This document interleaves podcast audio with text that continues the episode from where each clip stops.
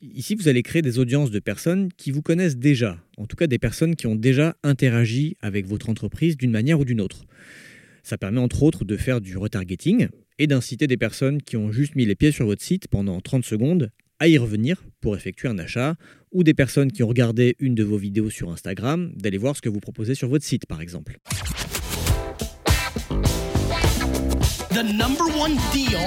Facebook ads.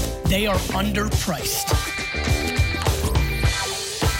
Senator, we run ads. Vous écoutez No Pay No Play, le podcast qui résume vite et bien tout ce que vous devez savoir si vous utilisez la publicité Facebook pour développer votre business.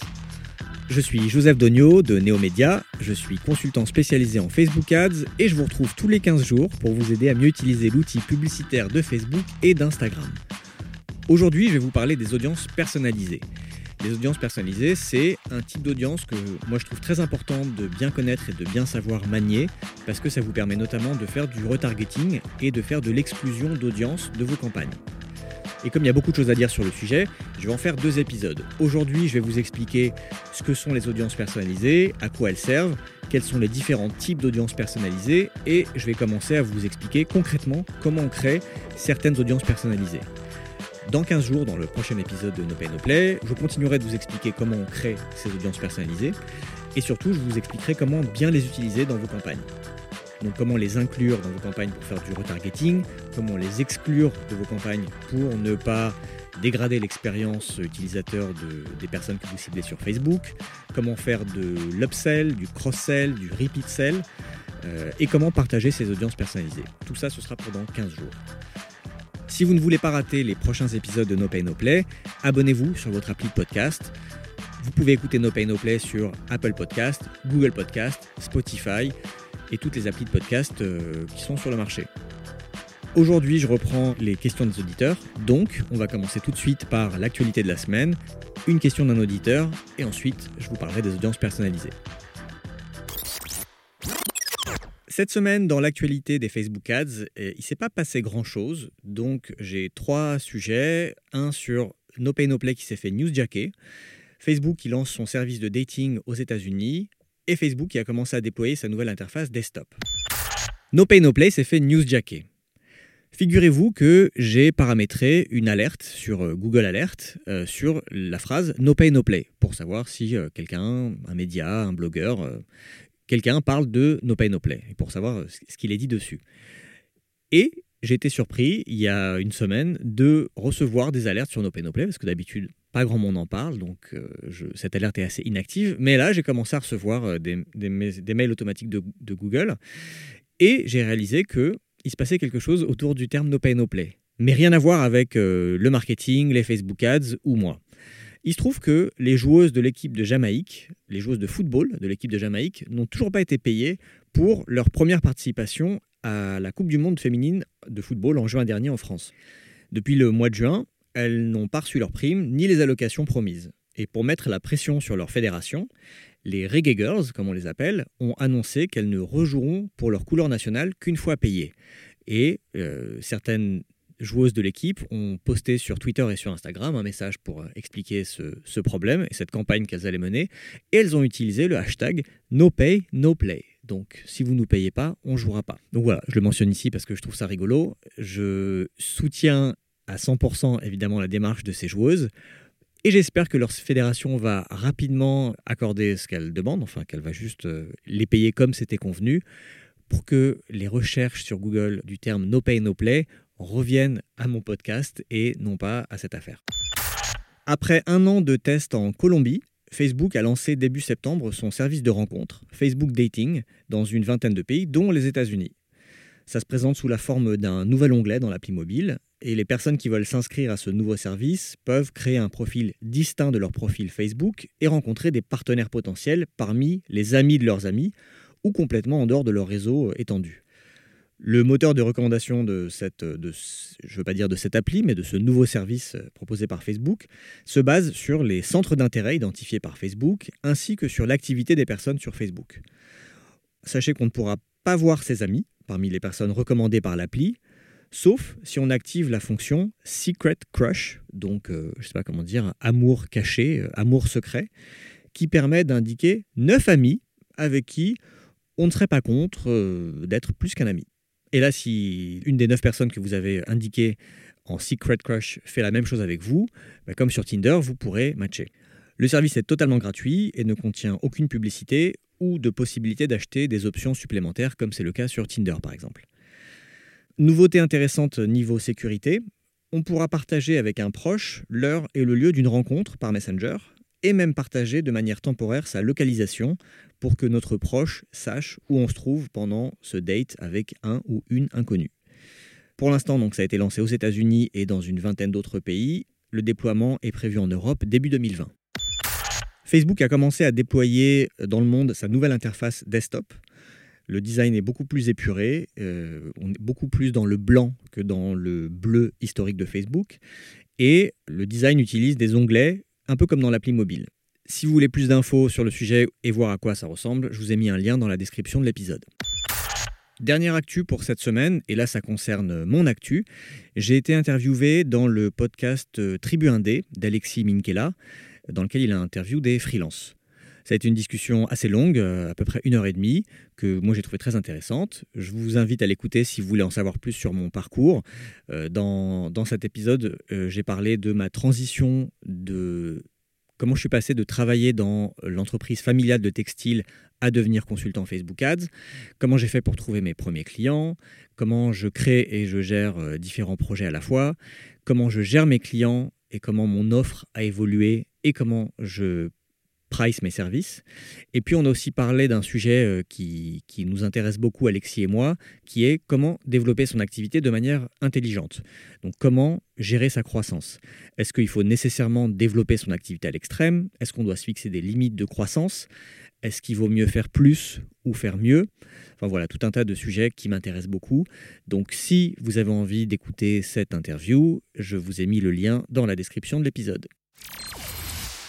Cette semaine, je recommence euh, à répondre à des questions des auditeurs et j'ai reçu plusieurs questions cet été. Donc je vais répondre à la première qui est celle de Paul. Paul me pose une longue question euh, qui est en rapport avec l'épisode euh, Faut-il sponsoriser ses posts Facebook de No Pay No Play? Donc la question. Bonjour Joseph, je viens d'écouter votre podcast Faut-il sponsoriser ses posts Facebook au cours duquel vous répondez à une question d'un auditeur qui demande s'il faut bien diviser l'audience tiède et l'audience froide en deux ensembles différents. Au sujet de l'audience tiède qui est composée de visiteurs du site, vous dites qu'il est préférable d'utiliser l'objectif couverture plutôt que conversion, car cela va permettre de toucher tout l'échantillon pour qu'un maximum de personnes passent à l'action. En utilisant l'objectif conversion, Facebook pousserait la publicité auprès d'un échantillon encore plus petit, celui le plus susceptible de convertir, ce qui ne ferait pas un gros volume. Je comprends ce raisonnement et le trouve tout à fait logique, mais du coup, j'en viens à me demander ceci. Auprès de quelle audience l'objectif conversion est-il vraiment efficace? J'ai toujours considéré qu'il était destiné aux audiences de retargeting, donc tiède voire chaude, puisqu'une personne est toujours plus susceptible de convertir si elle connaît la marque. Mais ça tombe à l'eau avec votre démonstration, puisque vous ajoutez même qu'il serait préférable d'utiliser cet objectif pour l'audience froide évoquée par votre auditeur. Or, va-t-elle vraiment convertir si elle est froide? Bref, je me retrouve un peu perdu en espérant que vous pourrez m'éclairer. Merci Paul pour ta question, elle est très pertinente et effectivement peut-être que ça mérite un peu clarification. Euh, donc j'ai bien dit que quand on fait une campagne de retargeting, il vaut mieux utiliser l'objectif couverture pour toucher toutes les personnes qui sont incluses dans cette audience de retargeting. Et c'est pas la peine de dire à Facebook de n'aller que vers les personnes les plus susceptibles de convertir et donc de réduire encore la base de gens qu'on va toucher dans une audience de retargeting qui pour moi est déjà préqualifiée. Donc quand est-ce qu'on utilise l'objectif de conversion? Ben, On peut l'utiliser sur des audiences froides.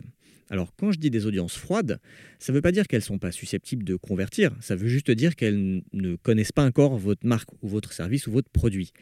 On peut faire une, campagne de conversion pour un objectif, un événement qui n'est pas trop engageant. J'entends par là, faire une campagne de conversion pour essayer de vendre un produit à 1000 euros, sur une audience qui n'a jamais entendu parler de toi, c'est très difficile. Il y a très peu de chances que les gens convertissent juste en voyant une pub et qui cliquent sur ta pub et qui s'achètent un produit à 1000 euros s'ils ne te connaissent pas. En revanche, on peut faire une campagne de conversion pour vendre des produits moins chers.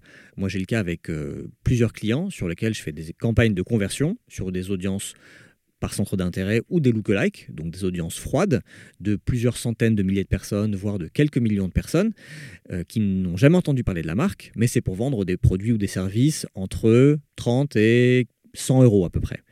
Ce que Facebook va faire, c'est que si je cible une audience 1 million de personnes, dans cette audience 1 million de personnes, il va montrer la pub en priorité à des personnes qui ont tendance à convertir. Donc Facebook sait que ces gens ont tendance à acheter sur des sites, ont tendance à acheter en ligne.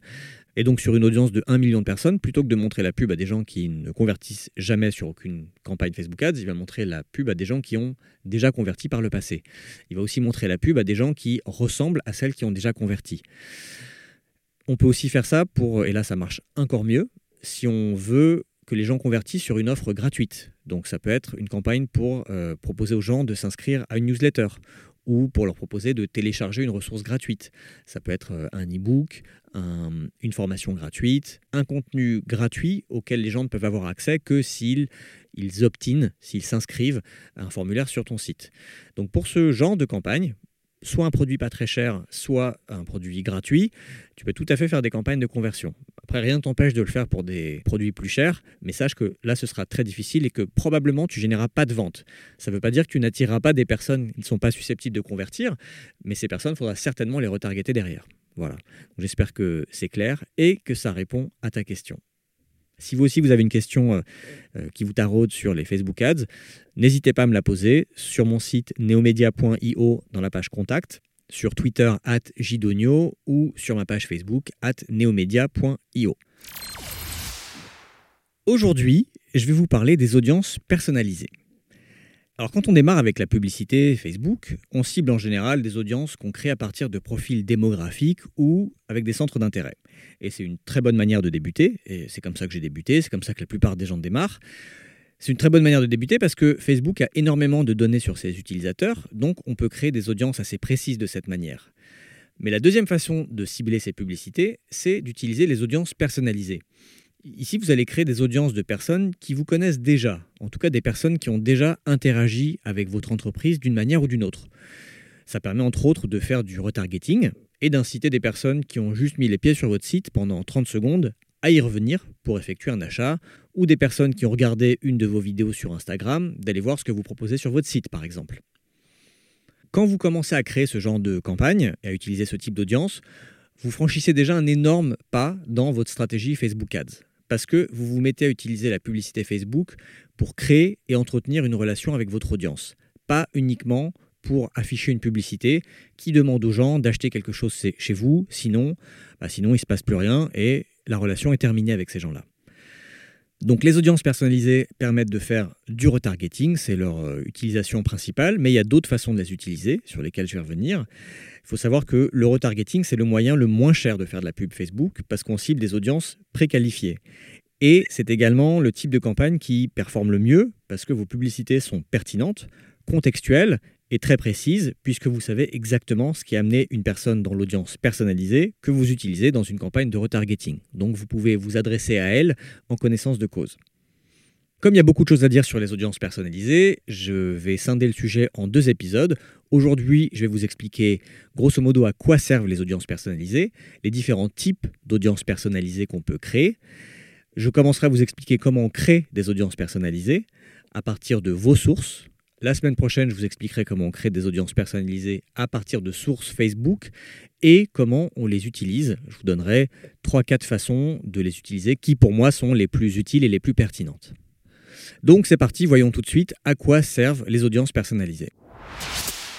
Quand vous créez une audience à partir de critères démographiques et de centres d'intérêt, a priori vous vous retrouvez avec une audience froide, c'est-à-dire un ensemble de gens qui ne vous connaît pas et n'a jamais entendu parler de votre entreprise ou de votre marque. A l'inverse, l'idée des audiences personnalisées, c'est de vous permettre d'identifier et de cibler des personnes qui vous connaissent déjà ou au contraire de les exclure de vos campagnes. Et je reviendrai là-dessus la semaine prochaine sur comment utiliser les audiences personnalisées pour faire de l'inclusion ou de l'exclusion. Les deux sont aussi importants à mon sens. Donc quand je dis des personnes qui vous connaissent déjà, euh, j'entends des personnes qui ont déjà eu une interaction, petite ou grande, avec vous. avec vous, votre business. Donc ça peut être une cliente existante qui est dans votre base de données CRM par exemple. Ça peut être un visiteur de votre site qui a ajouté un article au panier ou qui a juste euh, lu un article sur votre blog. Ça peut être une personne qui a regardé une de vos vidéos sur Facebook ou sur Instagram. Ça peut être un utilisateur de votre appli mobile. Ça peut être un fan qui s'est inscrit à un événement sur votre page Facebook.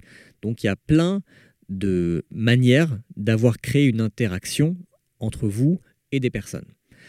À partir du moment où une personne a eu une interaction de ce type, ou d'autres que je vais lister après, euh, une interaction de ce type avec votre entreprise, en ligne ou offline, vous allez pouvoir ajouter cette personne à une audience personnalisée et vous servir de cette audience dans vos campagnes à différentes fins. Globalement, on peut faire trois choses avec les audiences personnalisées. La première, c'est un ciblage par l'inclusion. Vous allez pouvoir cibler une audience personnalisée que vous aurez créée au préalable en l'incluant dans une de vos campagnes. Par exemple, si je veux proposer à mes clients existants une promotion spéciale sur mon catalogue, ou si je veux annoncer à toute personne qui est venue sur mon site dans les trois derniers mois le lancement d'un nouveau produit. La deuxième chose, c'est le ciblage par l'exclusion. Là, vous allez pouvoir exclure une audience personnalisée de certaines campagnes. Par exemple, imaginons que je veuille promouvoir un article populaire de mon blog auprès de personnes qui pourraient être intéressées par le sujet, mais je souhaite exclure de cette audience toutes les personnes qui ont déjà lu l'article. Pas la peine de leur proposer euh, une pub qui leur dit cliquez ici pour aller lire l'article XYZ si les gens ont déjà lu l'article XYZ. Ça peut être aussi d'exclure ces clients existants de toute campagne de prospection. Et la troisième chose qu'on peut faire, c'est de créer des audiences similaires. Donc vous allez pouvoir créer une audience similaire à une audience personnalisée c'est-à-dire une audience de nouvelles personnes qui ont des caractéristiques similaires à une audience existante que vous trouvez pertinente.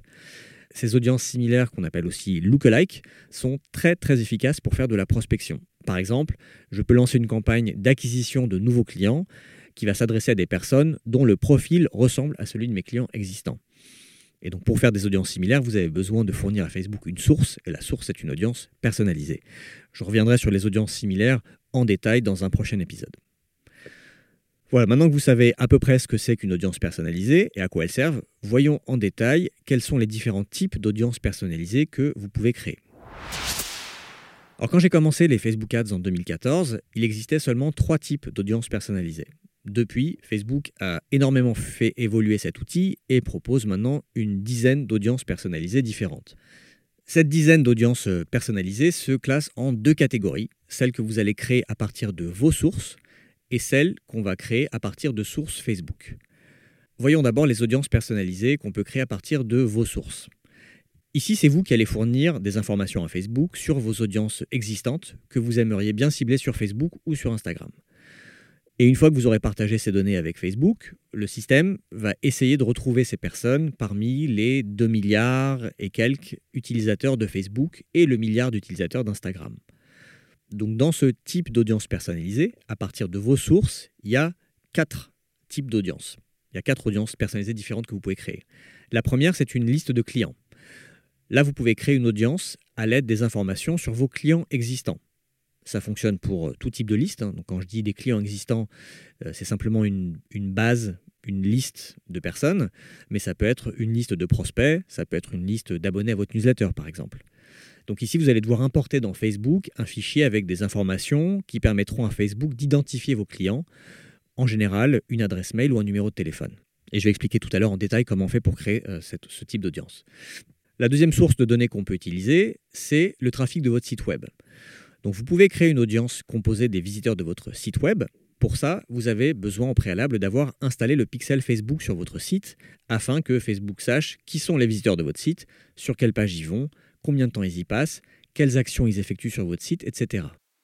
Si vous ne savez pas ce que c'est que le pixel Facebook ou si vous vous demandez comment l'installer, j'ai fait tout un épisode de No Pay No Play dédié à ce sujet. C'est l'épisode numéro 12 qui s'appelle Pourquoi et comment installer le pixel Facebook sur votre site web?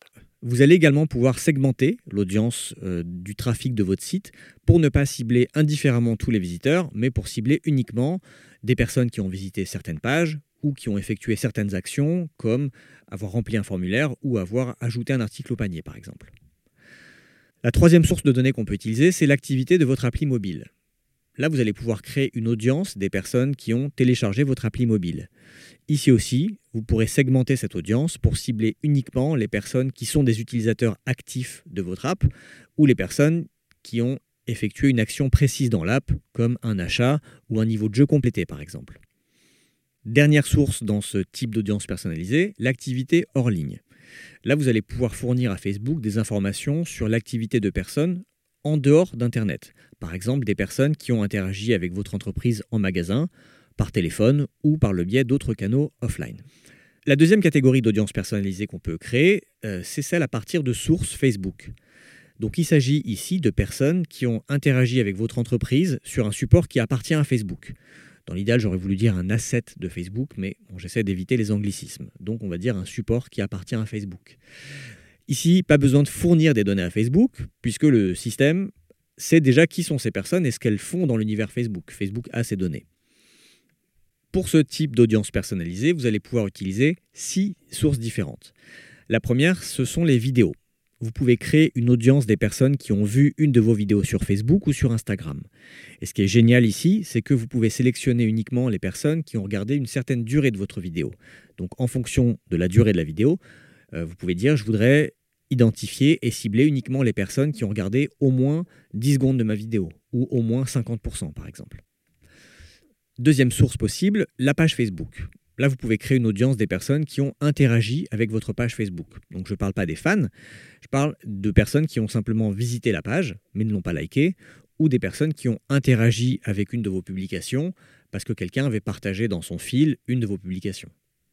Troisième source, très similaire à la précédente, c'est le profil Instagram.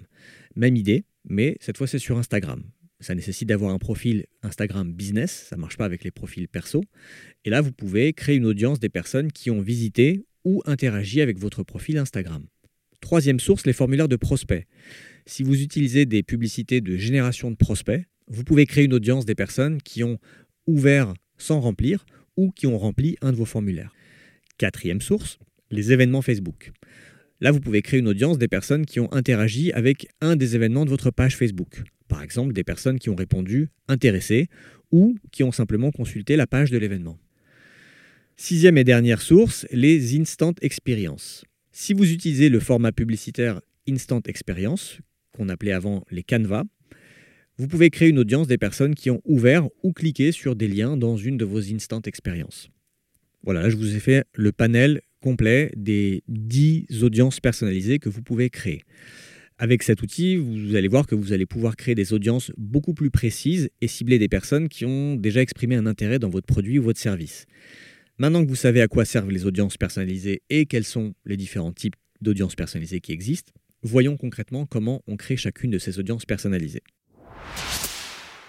Aujourd'hui, je vais vous expliquer simplement comment on crée des audiences personnalisées à partir des sources qui vous sont propres, donc les quatre audiences que j'ai citées tout à l'heure, les listes clients, le trafic de votre site web, euh, l'activité de votre appli mobile et l'activité hors ligne.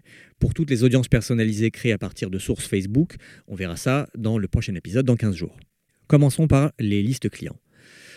Là, vous allez pouvoir soit importer manuellement une liste de clients, soit utiliser une intégration avec MailChimp si vous utilisez ce service pour gérer votre liste de diffusion.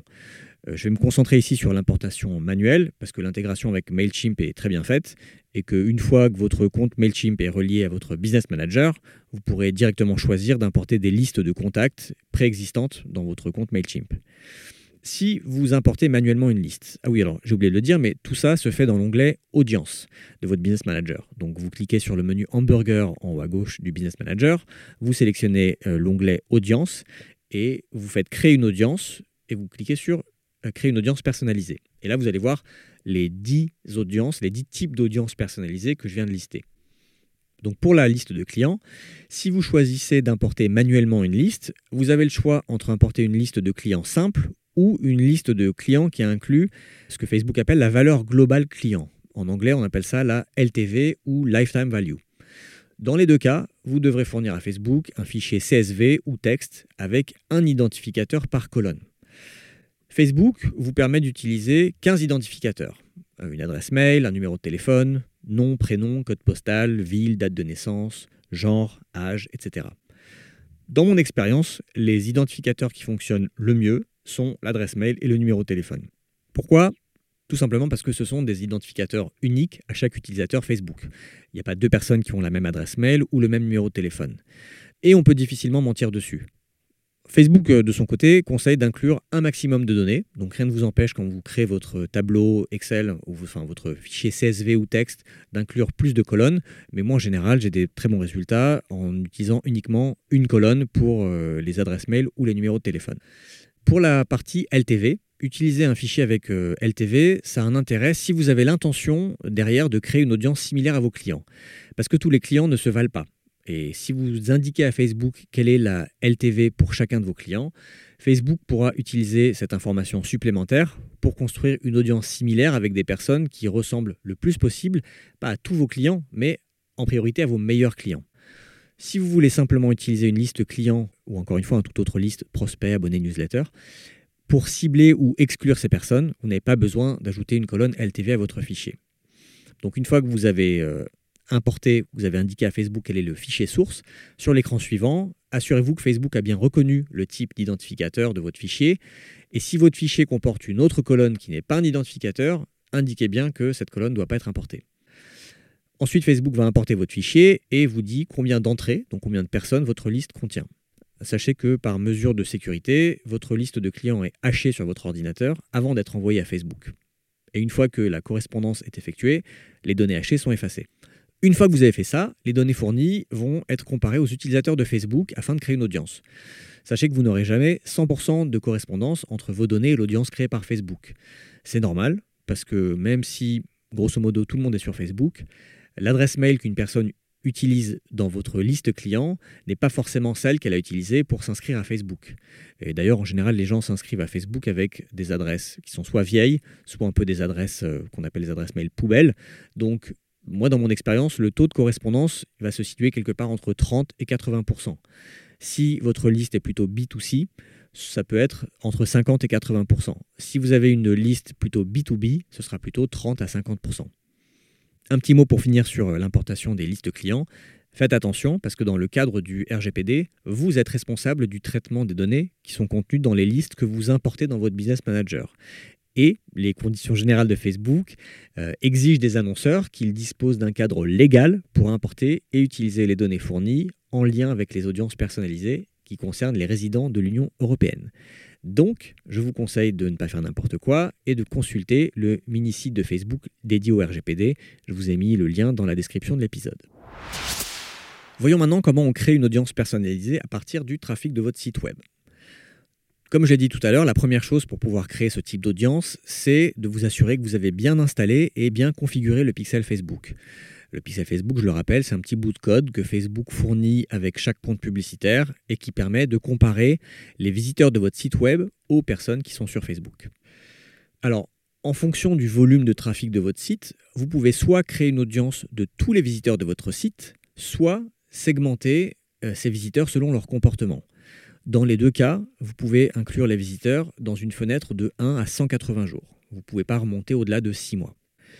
Si vous n'avez pas beaucoup de trafic, on va dire si vous avez au maximum quelques milliers de visiteurs uniques par mois, c'est pas la peine vraiment de faire de la segmentation et moi je vous conseille plutôt d'inclure tous les visiteurs du site dans votre audience.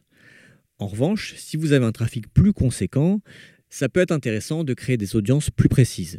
Et les différentes options, là, ça va être les personnes qui ont consulté des pages spécifiques de votre site, les visiteurs de votre site en fonction du temps qu'ils y passent, et les événements de votre pixel. Donc je vais vous donner un exemple pour euh, chaque. Premièrement, si je souhaite créer une euh, audience des personnes qui ont visité un article en particulier sur mon site, par exemple l'article Faut-il booster vos publications en Facebook? dans les trois derniers mois Je vais cliquer sur euh, Créer une audience personnalisée, source, trafic de site web, Là, je vais choisir dans le menu drop-down les personnes qui ont consulté des pages spécifiques. Je vais renseigner l'URL de cet article et je vais mettre un délai de 90 jours.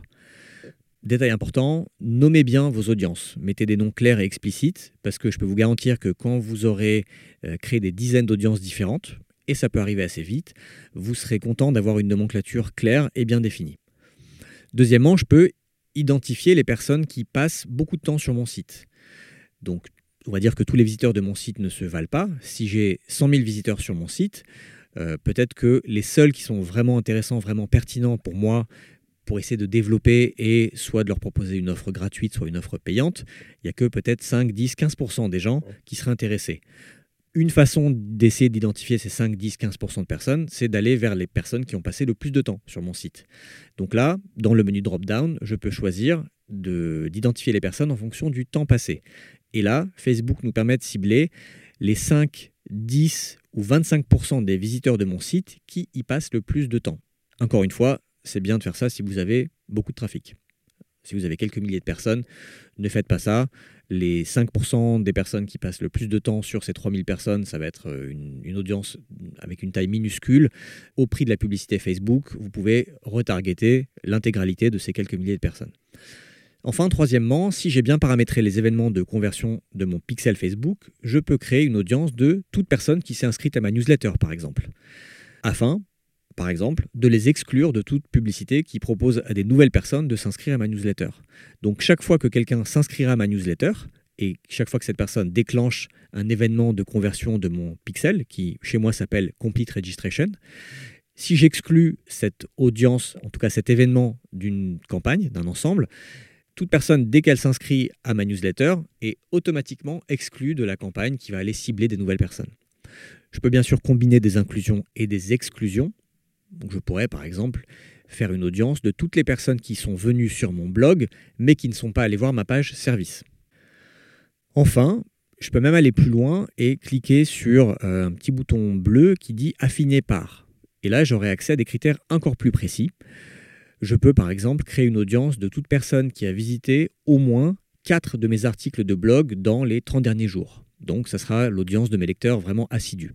Si vous voulez bien comprendre comment Facebook comptabilise les visites sur votre site web et pourquoi vous verrez sûrement des différences entre les données du pixel Facebook et un outil comme Google Analytics, je vous ai mis le lien vers un article très instructif qui explique que euh, tout ça est compté de manière différente et aussi la question des adblockers qui fait que euh, parfois Facebook ne peut pas comptabiliser euh, une visite sur votre site par son pixel.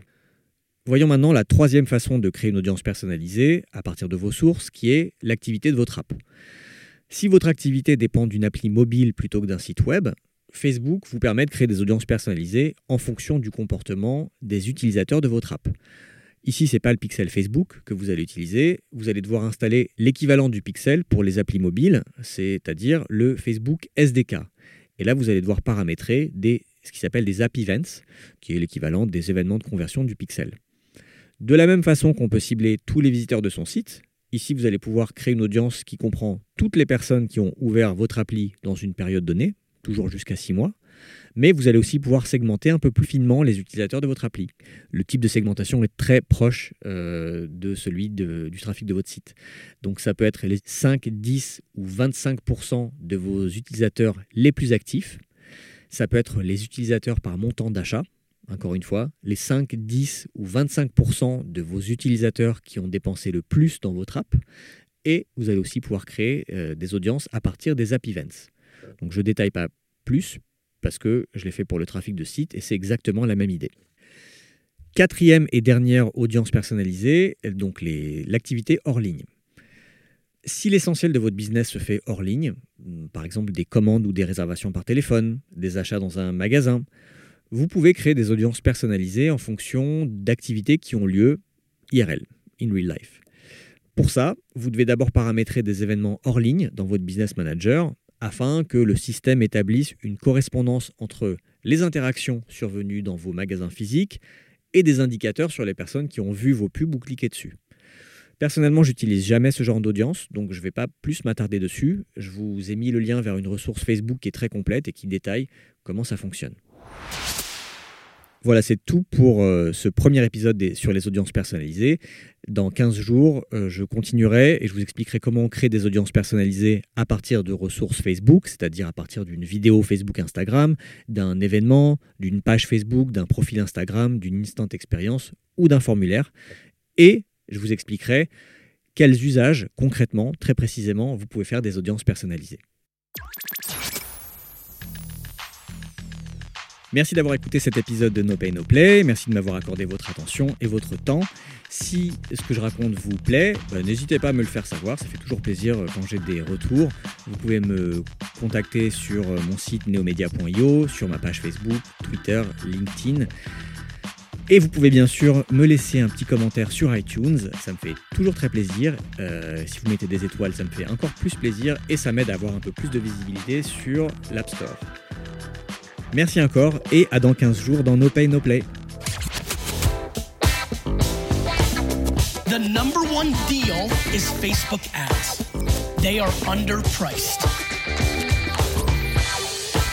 Senator, we run ads.